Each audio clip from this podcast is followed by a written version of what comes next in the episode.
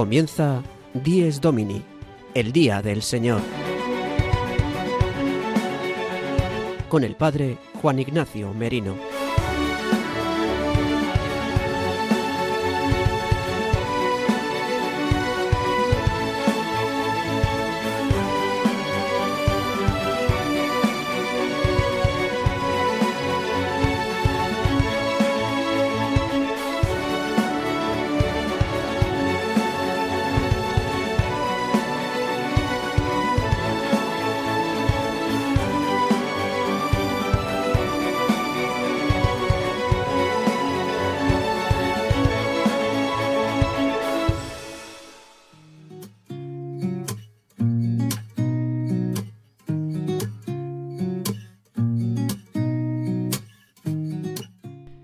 Buenos días, queridos amigos de Radio María.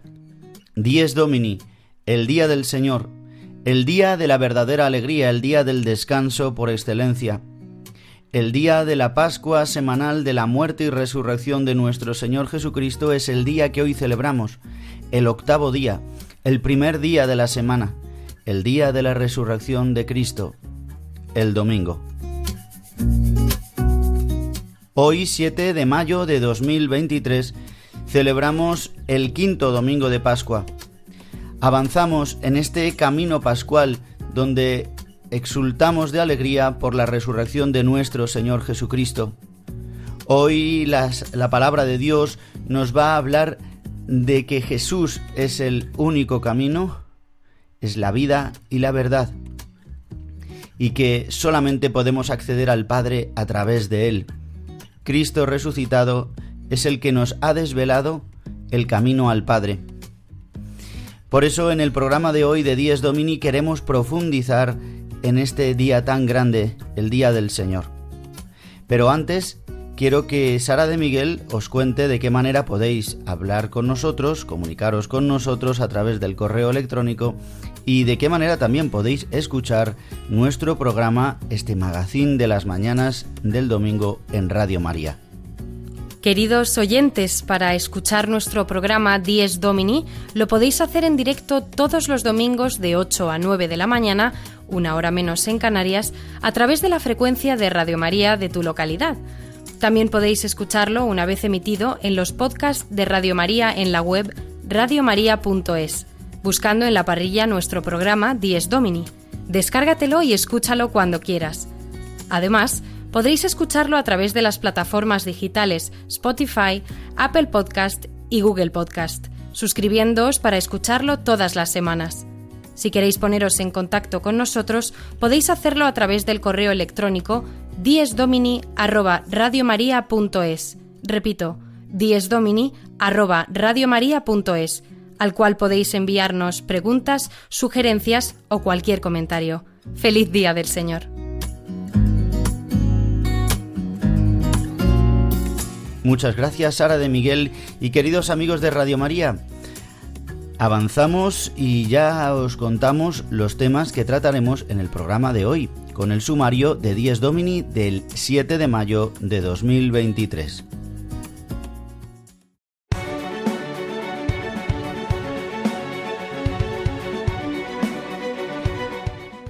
El sumario de Dies Domini.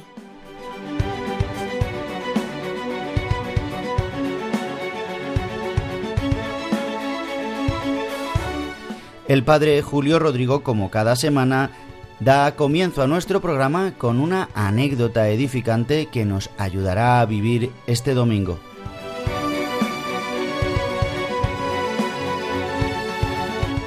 Tendremos un momento para la oración con la oración colecta y también comentaremos la palabra de Dios, las lecturas de este quinto domingo del tiempo de Pascua y pondremos música para acompañar el día del Señor.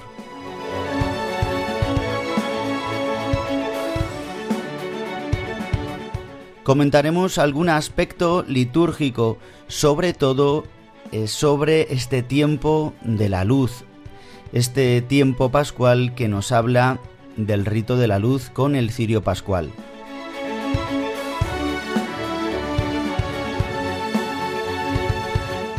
Comentaremos también un aspecto muy bello de este tiempo de Pascua, Jesús resucitado se apareció a la Virgen María.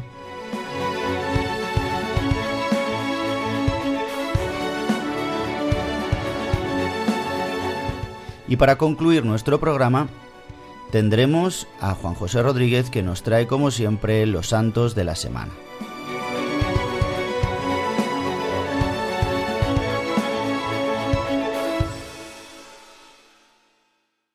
Y queridos amigos, el que os habla el Padre Juan Ignacio Merino con todo el equipo de Díez Domini, os deseamos un feliz domingo, este día del Señor, el día por excelencia del cristiano. Los católicos vivimos este día con sentido pleno, por eso lo vivimos lleno de alegría, lo vivimos con dignidad.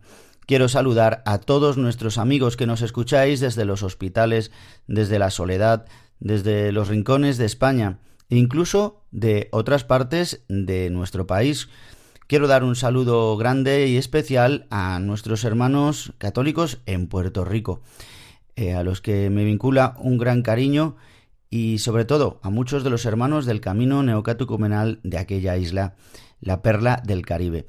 Pues para allá va nuestro saludo y sin más vamos a dar comienzo a nuestro programa con la sección del padre Julio Rodrigo que nos trae una anécdota que nos va a ayudar en este día. Le escuchamos.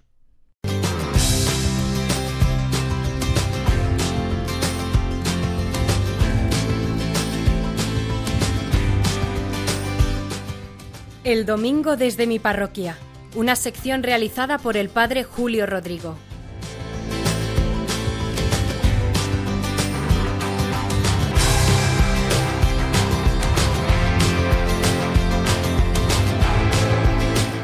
Muy buenos días y muy buen domingo a todos los oyentes de Radio María, a los que están escuchando en esta mañana este programa del Día del Señor. Miren, ustedes ya lo saben, yo soy párroco en Boadía del Monte, en la provincia de Madrid, diócesis de Getafe, y esta parroquia tiene dos templos. Uno, el que más utilizamos, es un antiguo convento del siglo XVII que fue de madres carmelitas y hoy lo utilizamos prácticamente como parroquia. Y tenemos el otro templo que es propiamente nuestra parroquia, que utilizamos menos, no por ninguna otra razón extraña, sino porque es pequeño, tiene poca cabida, es muy antiguo, es del siglo XIII, románico mudéjar. Ha quedado aquí, varado en el tiempo, el edificio más antiguo de esta ciudad. Este templo tiene una gran escalinata. Desde la calle sube una escalinata, hay una verja que da acceso al abrirse la verja al jardín y a continuación viene el templo. Lo abrimos todos los días para la oración, los domingos celebramos la Eucaristía, de vez en cuando hay alguna boda, algún bautizo y, como digo, lo abrimos todos los días excepto el lunes. Este pasado lunes, 1 de mayo, festivo en toda España, yo pasé por allí y me llamó la atención porque vi a un joven de rodillas en la escalinata, miraba hacia el templo, estaba agarrado a la verja y me pareció que estaba rezando, pero yo iba a otro asunto con un grupo de gente, acababa de celebrar misa a las 10 de la mañana en el actual convento de las Madres Carmelitas y continué. Pero el martes, al ir por la mañana a abrir el templo, el martes 2 de mayo, que también era festivo, aquí en la Comunidad de Madrid, vi de nuevo a este joven, igual de rodillas en la escalinata, agarrado a la verja y mirando al templo. Y vi que estaba rezando, rezando el rosario, con un rosario además muy bonito y vistoso, grande. Le saludé, me presenté, le dije que era el párroco, también él hizo lo mismo y le invité a pasar a la iglesia, pero prefirió quedarse donde estaba. Al principio, cuando me acerqué a él, tuve el prejuicio de pensar quizás sea un joven un poco raro o tiene algún problema, pero prejuicios míos. Le vi estupendo, educado, con buena presencia y en todo correcto. Créanme que cuando me iba del templo, después de despedirme de él, lo único que pensaba es qué buen cristiano este joven. Y Qué fe tan bonita, qué fe tan sencilla, postrado de rodillas ante el Señor, ahí en esa escalinata, mirando hacia el templo, la casa de Dios, suplicándole por sus necesidades. Qué valiente también, dando testimonio de su fe con toda naturalidad. Esa iglesia está en una calle peatonal donde hay bares, hay terrazas y siempre esas terrazas están bastante concurridas. Gracias, Rafael. De verdad, te lo digo. Probablemente no escuches nunca este programa, pero si lo escuchases, te quiero dar un gracias muy grande, porque me hiciste muchísimo bien, pero muchísimo, sobre todo por mostrar tu fe de esa forma tan natural, sin importarte lo que pueda pensar la gente, sin importarte dónde estabas, sin importarte si te pueden tomar por un loco. Tú simplemente volvías los ojos al Señor allí donde estabas y le suplicabas con todo cariño. Gracias de verdad, gracias por tu oración, por ese rezo del rosario, al Señor por intercesión de la Virgen María y gracias, de nuevo te lo digo, por esa fe tan sencilla y expresada de forma tan natural. Nada más, que nos volvemos a escuchar la semana que viene.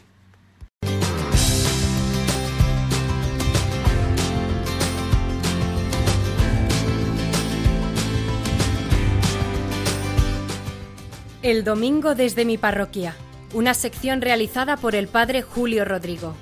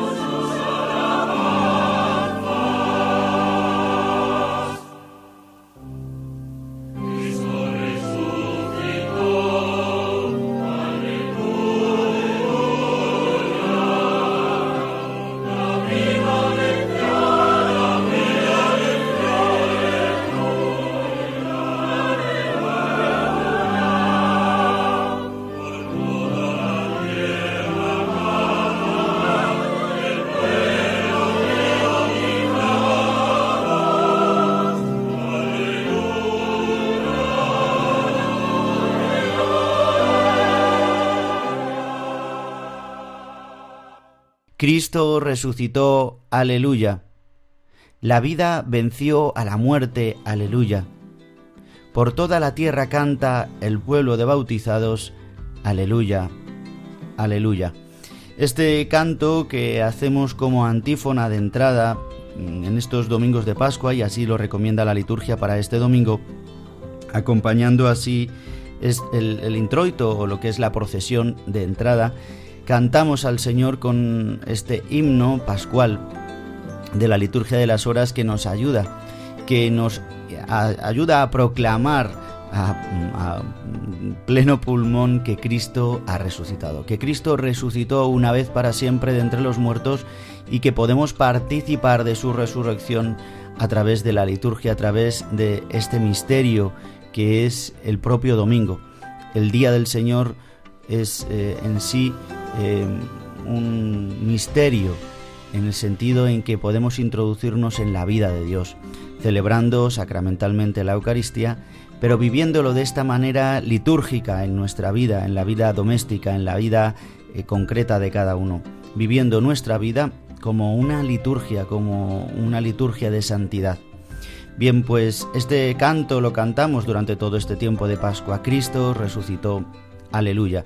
Que podamos exultar, que podamos reconocer esto hoy en nuestra vida, que Cristo ha resucitado verdaderamente entre nosotros, entre, entre los muertos, ha surgido con esta fuerza vivificante que nos hace hoy, en el siglo XXI, poder, eh, poder proclamar que Jesucristo ha resucitado de entre los muertos y que nosotros somos testigos de Él porque hemos participado de su resurrección y participamos de su muerte y su resurrección a través de la comunidad cristiana que celebra los sacramentos y formando así el cuerpo místico, la Iglesia, que es sacramento universal de salvación, como nos enseñó el Concilio Vaticano II, donde proclamó esta expresión tan certera y tan verdadera que siempre había sido proclamada así durante la tradición con mayúsculas de la Iglesia, que la Iglesia es sacramento de salvación, es decir, es el medio por el que Dios ha querido que los hombres puedan encontrarse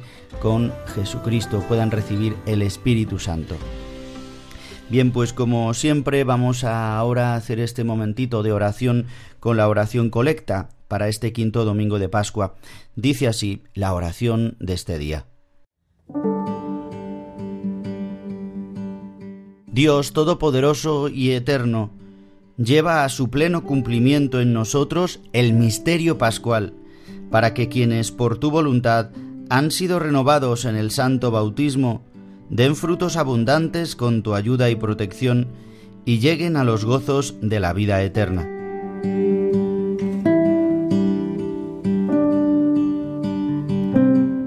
Le pedimos al Padre que lleve en nosotros a la plenitud el cumplimiento del misterio pascual, es decir, que se realice en nosotros la muerte y la resurrección de Cristo. Es decir, que hagamos Pascua con Él, que pasemos de la muerte a la vida, que podamos participar de la Pascua, que es lo que estamos celebrando durante todo este tiempo y con una fuerza especial cada domingo, como nos recordó una vez el Padre Jesús Colado que eh, son siete semanas de siete días, es decir, la perfección. Durante siete domingos vivimos la plenitud de la resurrección. Dice, para que viviendo así, ¿no? La plenitud del misterio pascual, eh, podamos eh, vivir el santo bautismo. Dice, los que han sido renovados por el santo bautismo den frutos abundantes con tu ayuda y protección y lleguen a los gozos de la vida eterna. Ciertamente rezamos por todos los bautizados, ¿no? pero especialmente por los que han sido bautizados en la Pascua y en este tiempo pascual, tiempo también de la administración de los sacramentos, no solamente en la vigilia pascual, sino también durante todos estos domingos, durante todas estas semanas en las que ciertamente es un momento propicio, no solamente porque haga buen tiempo aquí en España o porque sea como más festivo, no sea más fácil, no, es por el tiempo pascual en el que es propio, así nos enseña la liturgia que podamos administrar los sacramentos de la iniciación cristiana como el bautismo, la confirmación y la Eucaristía, así como también el santo matrimonio. El sacramento del matrimonio es propicio recibirlo en este tiempo pascual. En tiempo ordinario también se puede recibir, pero durante este tiempo como que toma un carácter, un matiz eh, muy profundo, que es que nace el sacramento del matrimonio de el misterio pascual de Cristo, de la unión de Cristo con su iglesia. Y por eso eh, Cristo ha santificado de esta manera, ha llevado al nivel de sacramento al matrimonio en sí natural, ya puesto por Dios en la unión entre el varón y la mujer. De igual manera, en el orden sacerdotal, durante este tiempo también es propicio y muchas diócesis, aunque otras también eligen otras fechas propias, quizás eh, por alguna fiesta destacada del Señor o de la Virgen María o propia de la diócesis, pero muchas diócesis, incluso en la de Roma, eh, es decir, en, la diócesis de Roma también se administra el sacramento de la ordenación, tanto presbiteral como diaconal. De hecho, hoy aquí, eh, perdón, ayer en Madrid, eh, por la tarde han sido ordenados nuevos presbíteros, más de una decena de, de nuevos presbíteros que tiene la Iglesia en Madrid. Y pedimos por ellos para que el Señor hoy que realizarán y estarán realizando en unas horas sus primeras misas y durante esta semana, pues que puedan vivir del gozo y de la alegría. Bien, pues eh, eh, después de comentar un poquito esta oración colecta, vamos a pedirle al Señor que nos ayude a poder introducirnos en el misterio pascual y esto es lo que hacemos en el programa de hoy.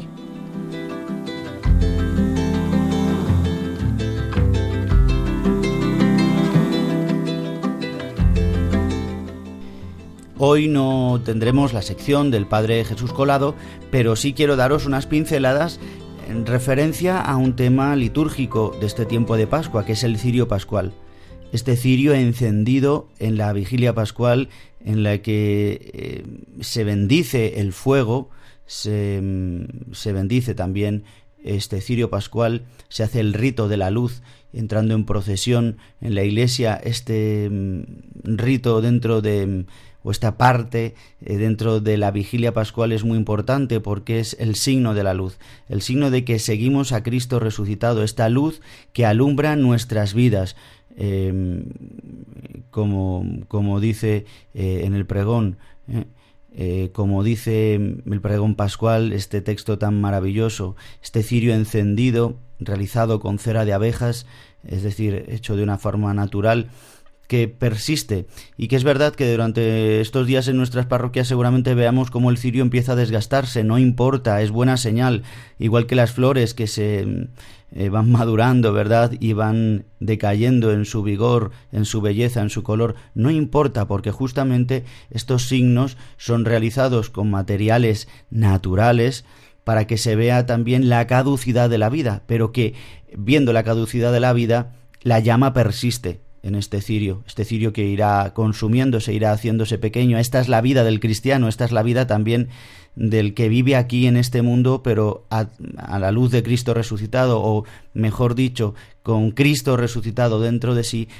y alumbra con la luz. Esta es la iglesia, la iglesia, la comunidad cristiana que ilumina al mundo y muestra a Cristo resucitado, pero que también en esta vida mortal va consumiéndose, va desgastándose, va pasando Em, poco a poco el tiempo, la vida, la historia, hasta llegar al ocaso. Bien, pues quiero leeros el número 27 del, eh, de Dies Domini, de la carta apostólica de San Juan Pablo II, que hace referencia justamente al, a Cristo como luz. Y hace referencia evidentemente a la vigilia pascual, al cirio pascual, a la luz que representa em, en este tiempo, pues tanto el cirio pascual como eh, la luz que, que, ilumina nuestras iglesias, tanto la luz artificial como sobre todo la luz de las velas, la luz de las candelas. Dice así. En esta perspectiva cristocéntrica, en el número 27, se comprende otro valor simbólico que la reflexión creyente y la práctica pastoral dieron al día del Señor. En efecto, una aguda intuición pastoral sugirió a la Iglesia cristianizar para el domingo el contenido del Día del Sol, tema que hemos tratado en otros programas anteriores, expresión con la que los romanos denominaban este día y que aún hoy aparece en algunas lenguas contemporáneas, apartando a los fieles de la seducción de los cultos que divinizaban el sol y orientando la celebración de este día hacia Cristo. Recordad que el día del sol era porque era el día del sol invictus, eh, adoraban al sol como un dios los romanos dice eh, que se cambia esta adoración hacia el verdadero sol, que es Cristo, que no es que se identifique con el sol, sino que es la verdadera luz que ilumina nuestras vidas, verdadero sol de la humanidad, dice San Juan Pablo II. San Justino, escribiendo a los paganos, utiliza la terminología corriente para señalar que los cristianos hacían su reunión en el día llamado del sol, como hemos comentado eh, en otros domingos pasados. Pero la referencia a esta expresión tiene ya para los creyentes un sentido nuevo, perfectamente evangélico. En efecto, Cristo es la luz del mundo, como nos dice en, varios momentos el Evangelio, sobre todo el Evangelio de Juan. Y el día conmemorativo de su resurrección es el reflejo perenne en la sucesión semanal del tiempo. Voy a repetir esto porque es importante. Dice, en efecto, Cristo es la luz del mundo y el día conmemorativo de su resurrección es el reflejo perenne en la sucesión semanal del tiempo de esta epifanía de su gloria. Qué bonito, llama epifanía de su gloria, es decir, la mostración de la gloria, es decir, donde Cristo se ha manifestado como Dios, como hombre, como Salvador, como resucitado a través mm, de su gloria. Y esto lo hace en la Iglesia a través del domingo, casi como a la altura de un sacramento, ¿no? aunque no lo es como tal, sino eh, como un día consagrado a Dios, en este sentido, en el que se muestra al hombre salvador. El tema del domingo como día iluminado por el triunfo de Cristo resucitado encuentra un eco en la liturgia de las horas y tiene un particular énfasis en la vigilia nocturna que en las liturgias orientales prepara e introduce el domingo. Lo vemos como en tantos himnos de la liturgia de las horas y dice aquí que en la liturgia oriental también cada sábado por la tarde, eh, día en el que nosotros podemos celebrar y es bueno celebrar también así la apertura del domingo. Al reunirse en este día, la Iglesia hace suyo, de generación en generación, el asombro de Zacarías cuando dirige su mirada hacia Cristo, anunciándolo como el sol que nace de lo alto para iluminar a los que viven en tinieblas y en sombras de muerte y vibra en sintonía con la alegría experimentada por Simeón al tomar en brazos al niño divino venido como luz para alumbrar a las naciones. Hace referencia aquí San Juan Pablo II al cántico evangélico que se reza en las laudes por la mañana en el Benedictus, cuando Zacarías dice que este es el sol que nace de lo alto, refiriéndose a Jesucristo, y a la vez con el cántico evangélico de las completas de la oración de la noche, donde rezamos el Nunc Dimitis, ahora Señor puedes dejar a tu siervo y en paz, estas palabras que dijo Simeón, y llama a Jesucristo luz para alumbrar a las naciones.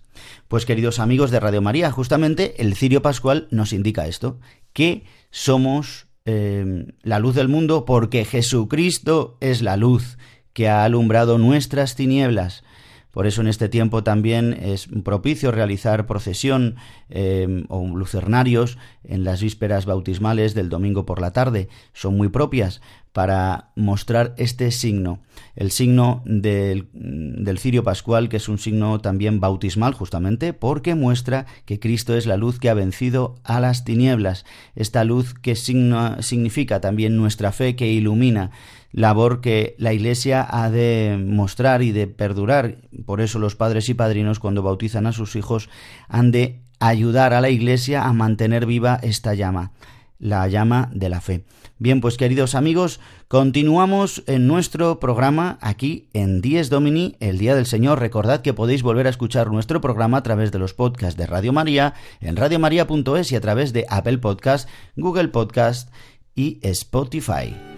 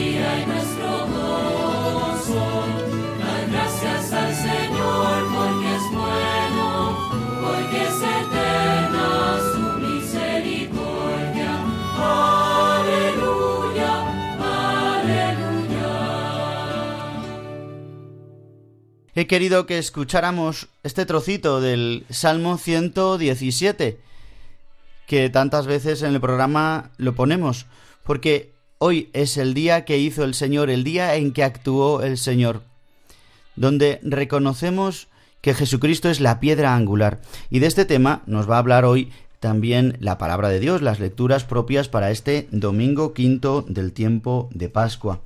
Por una parte, continuamos escuchando los Hechos de los Apóstoles y hoy vamos a escuchar en los Hechos de los Apóstoles, capítulo 6, avanzamos ¿eh? cada domingo un poquito en, los Hechos de los Apóstoles y hoy nos va a narrar eh, cuando en la iglesia primitiva, eh, en Jerusalén, se empieza a ver que hay necesidad, que hay una necesidad de atender eh, pues mm, varios, varios asuntos y, que los apóstoles eh, no dan abasto. Los apóstoles sobre todo hace referencia a que habrían sido ordenados como pastores, como episcopos, como presbíteros. Durante ese tiempo todavía no se sabe bien, eh, no se sabe cómo eh, era realmente, si eran ordenados directamente eh, obispos, episcopos, o simplemente ya eran, simplemente eran presbíteros. Episcopo en este sentido inicia su tarea, ¿no? Los obispos comenzaban a ser, que es lo que significa la palabra episcopo, como vigilantes, es decir, pastores que sobrellevaban, ¿no? Que vigilaban, ¿no? O que custodiaban una comunidad quizás a lo mejor más amplia o no lo sabemos todavía esa distinción, pero lo que sí sabemos es que los apóstoles no dan abasto y por lo tanto necesitan eh, que sean nombrados, como dice los Hechos de los Apóstoles hoy, hermanos que puedan atender ¿no? las necesidades, sobre todo de los enfermos, de las viudas, de los necesitados. Y dice que así que, mm, que hay que, eh, para no desocuparse del servicio que tienen que hacer de, del anuncio de la palabra de Dios, dice, mm, no nos parece bien eh, descuidar, esto dice que lo dicen los doce, ¿eh? descuidar la palabra de Dios para ocuparnos del servicio de las mesas. Por tanto, hermanos, escoged entre vosotros hombres de buena fama, llenos de espíritu y de sabiduría, y encargaremos y les encargaremos de esta tarea. Nosotros nos dedicaremos a la oración y al servicio de la palabra. Esto dicen los doce, es decir, nos dice que los doce en este sentido serían obispos, serían presbíteros, eh, que habrían sido eh, hechos, ¿no? En este sentido, o consagrados, o por la propia mano de nuestro Señor Jesucristo, o quizás de, de San Pedro, ¿no? El primer apóstol, el primero que sí sabemos que Cristo nombra sobre él, ¿no? Y le dice eh, la sucesión apostólica, dice que él es la piedra. Bien, no quiero detenerme más, pero sí el salmo que responderá a la Iglesia en este día, la asamblea, será que tu misericordia, Señor, venga sobre nosotros como lo esperamos de ti. Y la primera carta de Pedro en la segunda lectura nos habla de esta piedra desechada. Por eso quería que escucháramos este fragmento del Salmo 117, tan eh, salmo tan pascual que dice que acercándose al Señor piedra viva rechazada por los hombres, pero elegida y preciosa para Dios, también vosotros como piedras vivas entráis en la construcción de una casa espiritual para un sacerdocio santo, a fin de ofrecer sacrificios espirituales agradables a Dios por medio de Jesucristo. Nosotros como piedras vivas, como bautizados, es decir, que conformamos la iglesia, cada uno además tiene una tarea, como una piedra, cada piedrecita tiene que tener unas aristas, una forma una forma eh, para poder sostener la iglesia, pero es necesaria la piedra angular. ¿Qué es Cristo? Pues a través de estas piedrecitas que somos nosotros se va construyendo este templo espiritual para ofrecer, dice, nosotros sacrificios agradables a Dios. Es verdad que es el presidente, que es el sacerdote, el que ofrece el sacrificio, que es a Cristo mismo. Eh, nosotros no ofrecemos nada, nosotros ofrecemos por Cristo, a través de Cristo. Lo que hacemos es presentar al Padre la oblación perfecta, la oblación de agradable aroma, que es Cristo, muerto y resucitado. Y habla de esta piedra. La piedra desechada por los arquitectos es ahora la piedra angular. Esta piedra que sabemos que Jesucristo murió en el, en el Calvario, en el Gólgota, y fue enterrado en un lugar donde era un lugar de canteros que mm, no se utilizaba porque era una piedra muy mala. ¿no? Justamente se cumple históricamente también la piedra que desecharon los arquitectos. Es la piedra angular, es decir, donde Jesucristo ha querido morar eh, de, entre los muertos y desde donde ha resucitado y nos ha dado nueva vida, como dice al final esta lectura de San Pedro, dice vosotros en cambio sois un linaje elegido, un sacerdocio real, una nación santa, un pueblo adquirido por Dios, para que anunciéis las proezas del que os llamó de las tinieblas a su luz maravillosa.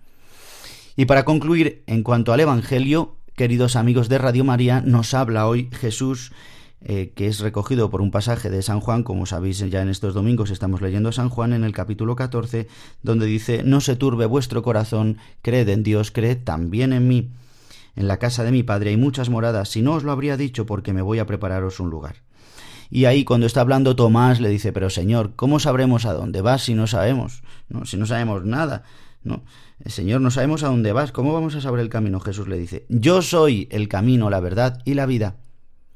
En este tiempo de Pascua hemos de anunciar que Cristo es el camino, la verdad y la vida, y que Él es, que Él es Dios, yo soy. Cuando escuchamos yo soy, hemos de escuchar Yahvé. Esto es lo que un judío escucharía cuando escucha yo soy.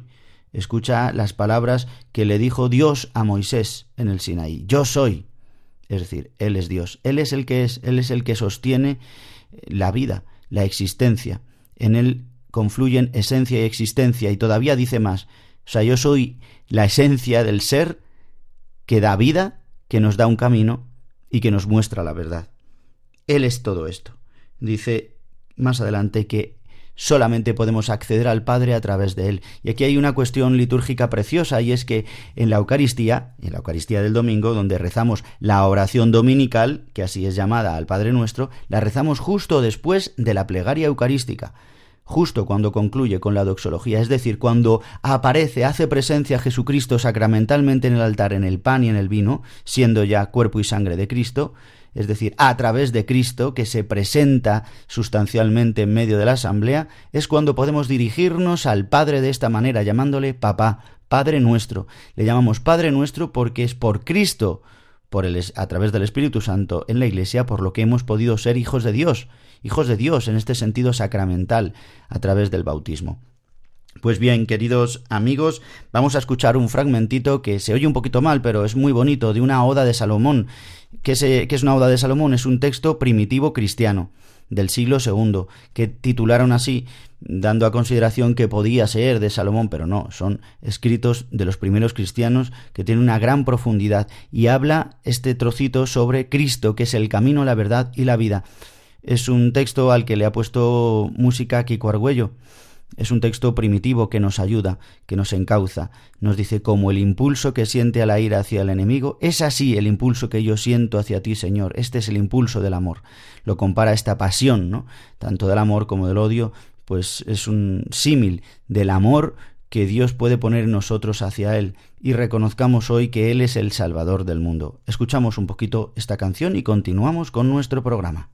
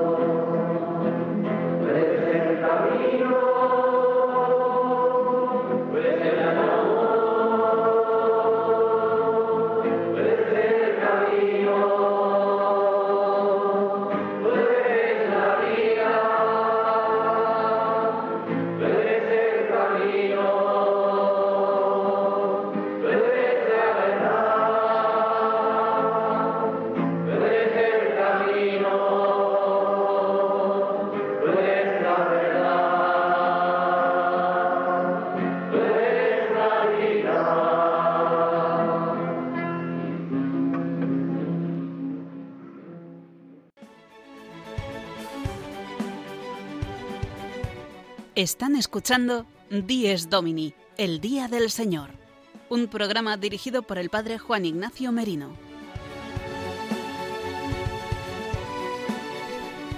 Y queridos amigos de Radio María, pasado ya el ecuador de nuestro programa, os invito en este mes de mayo, mes de la Virgen María, mes tan importante para nosotros, para Radio María, la radio de la Virgen, Aquí Radio María España vivimos este mes tan especial para pediros vuestra colaboración, tanto económica, de voluntariado y de oración. Mañana comenzarán los días claves de la maratón de este año 2023, de este mes de mayo. En este mes en el que ofrendamos a la Virgen María y le pedimos su auxilio y su ayuda, le pedimos especialmente que nos siga ayudando, intercediendo, pero necesitamos de vuestra ayuda personal y de vuestra colaboración. Por eso os invito a que escuchéis ahora las palabras que nos va a dirigir Yolanda Gómez, nuestra compañera de Radio María. La escuchamos.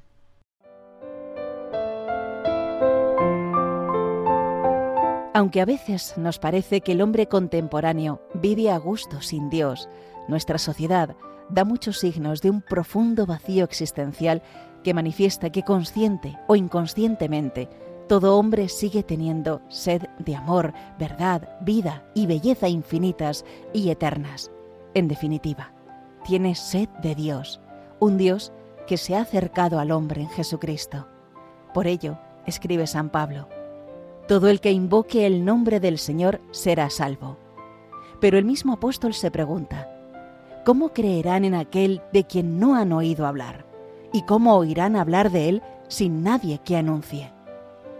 Radio María no tiene otro fin que el de responder a esa llamada y colaborar con la Iglesia en su misión evangelizadora en el mundo, en el que ya está presente en más de 80 países. Para que pueda seguir esa expansión en España y muchas otras naciones, realizamos nuestra campaña de mayo, en la que esperamos contar un año más con tu oración, sacrificio, testimonio y donativo. Colabora. Puedes hacerlo sin moverte de casa con una simple llamada al 91 822 8010 o a través de nuestra página web www.radiomaria.es, donde verás los números de cuenta a donde podrás realizar una transferencia bancaria o a través de pasarela de pago con tarjeta. Además, tenemos disponible el método de pago Bizum. Radio María, enviada a anunciar la buena noticia al mundo entero.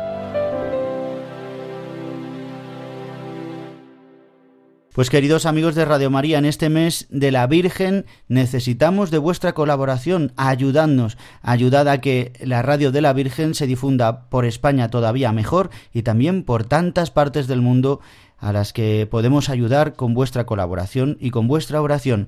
Y ahora ya para terminar nuestro programa, nos despedimos con la sección de los santos de la semana con Juan José Rodríguez.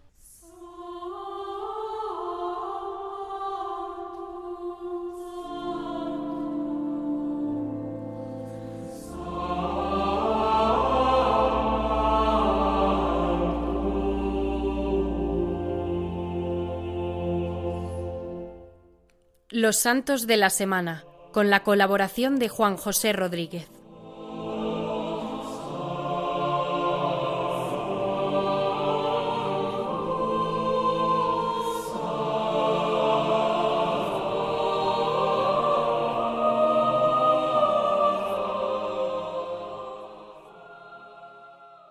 Buenos días, una semana más de Pascua en la que el gozo de la resurrección nos invita a celebrar con alegría que somos cristianos. Lo haremos estos días al lado de los santos que se nos hacen cercanos. El día 8 es la solemnidad en la diócesis de Menorca de su patrona, la Virgen del Toro. Lleva este nombre por el monte desde donde está entronizada esta imagen medieval. Es la cima más alta de la isla y allí se puede contemplar la imagen de la Virgen que lleva sobre el brazo izquierdo la figura del niño Jesús y con la otra señala a su hijo como el camino, la verdad y la vida. Dicen que la imagen fue encontrada milagrosamente por unos mercedarios en el siglo XIII, quien les guiaba un toro, y allí se erigió un santuario que estuvo regido por los agustinos desde el siglo XVI hasta que en la desamortización del siglo XIX fueron obligados a salir. En 1936 la iglesia fue saqueada y profanada, pero se pudo salvar la imagen de la Virgen María, que luego fue escondida. Acabada la guerra, el santuario fue objeto de una profunda restauración. En una de sus capillas se muestra la cueva donde se encontró la imagen, así como el ánfora donde permaneció escondida bajo tierra entre los años de 1936 y 1939. Así que felicidades a todos los menorquines. El día 10 es día también para felicitar, pero a los presbíteros que sirven en España, ya que es el día de su santo patrono, San Juan de Ávila. En la diócesis de Ciudad Real, Córdoba y Sevilla celebrarán su memoria con carácter litúrgico de fiesta. Está vinculado con estas ciudades porque en Ciudad Real fue donde nació, en Córdoba donde murió y en Sevilla donde recibió la prueba más dura de su vida al ser acusado injustamente por la Santa Inquisición. Este queridísimo santo del siglo XVI es un gran maestro espiritual. Su obra Audifilia, que quiere decir escucha hija, es uno de los tesoros de la literatura espiritual española. Recibió del Papa Benedicto XVI el título de doctor de la Iglesia en el año 2012. Se quedó huérfano durante su adolescencia, estudió leyes y después filosofía y teología. Fue ordenado sacerdote en el año de 1526. A su primera misa asistieron doce pobres que comieron a su mesa. El padre Juan de Ávila repartió sus bienes a los pobres y se entregó a la oración y a la enseñanza del catecismo. San Juan de Ávila es conocido como el apóstol de Andalucía. Su intención de haber sido sacerdote era convertirse en misionero y partir hacia México, pero el obispo de Sevilla le exhortó a realizar su misión por los pueblos de aquella región. Este santo tiene mucho que enseñar hoy, sobre todo el hecho de que acceder al ministerio sacerdotal no es un derecho sino una gracia, no es una profesión sino una vocación.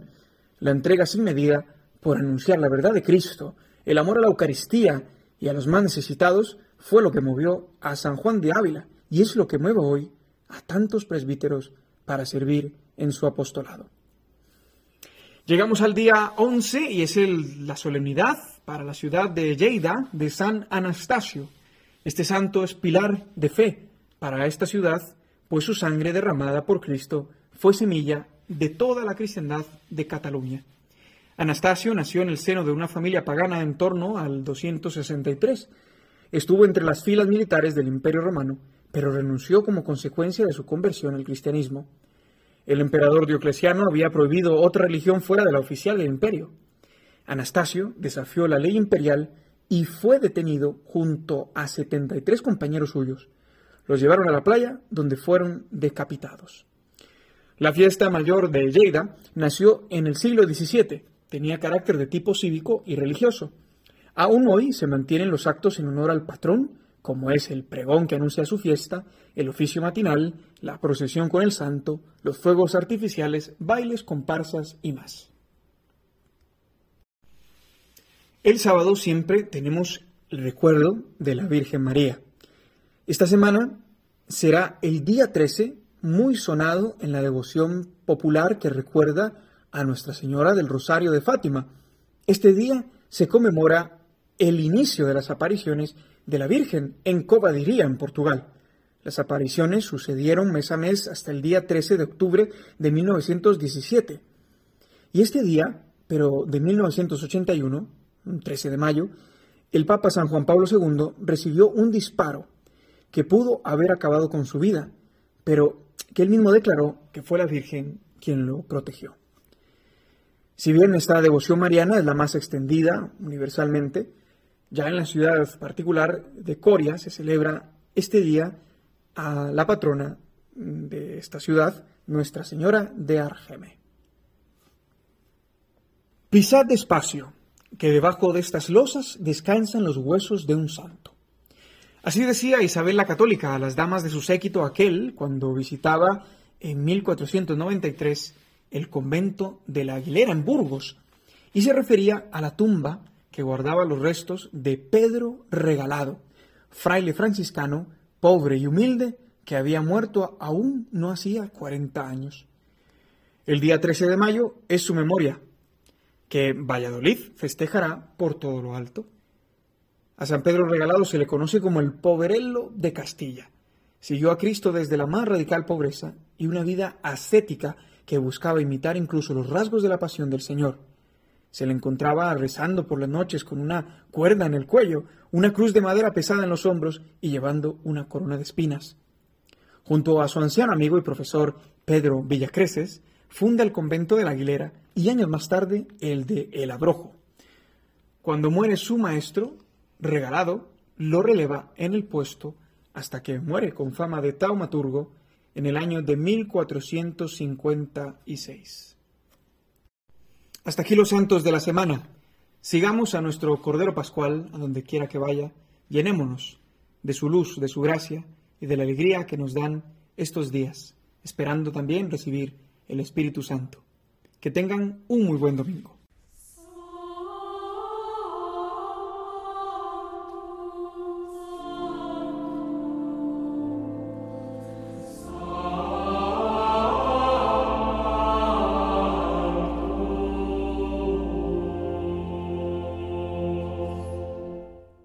Los Santos de la Semana, con la colaboración de Juan José Rodríguez.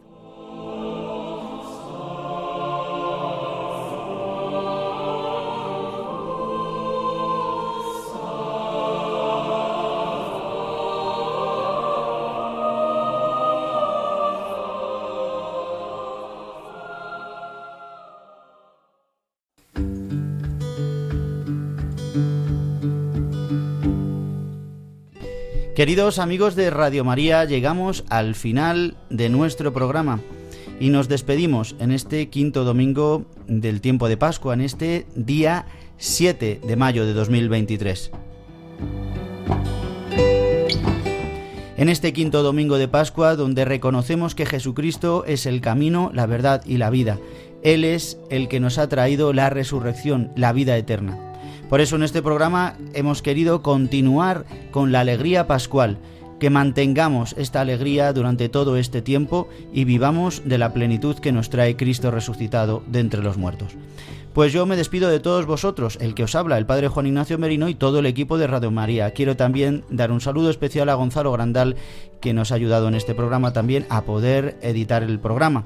Pues queridos amigos, nuestro correo electrónico diesdomini arroba radiomaria.es, arroba radiomaria.es, escríbenos. Y también que podéis escuchar nuestro programa una vez emitido a través de los podcasts de Radio María, radiomaria.es y a través de Spotify, Apple Podcast y Google Podcast. Que paséis un feliz domingo, un feliz domingo, día de la resurrección y hasta dentro de siete días.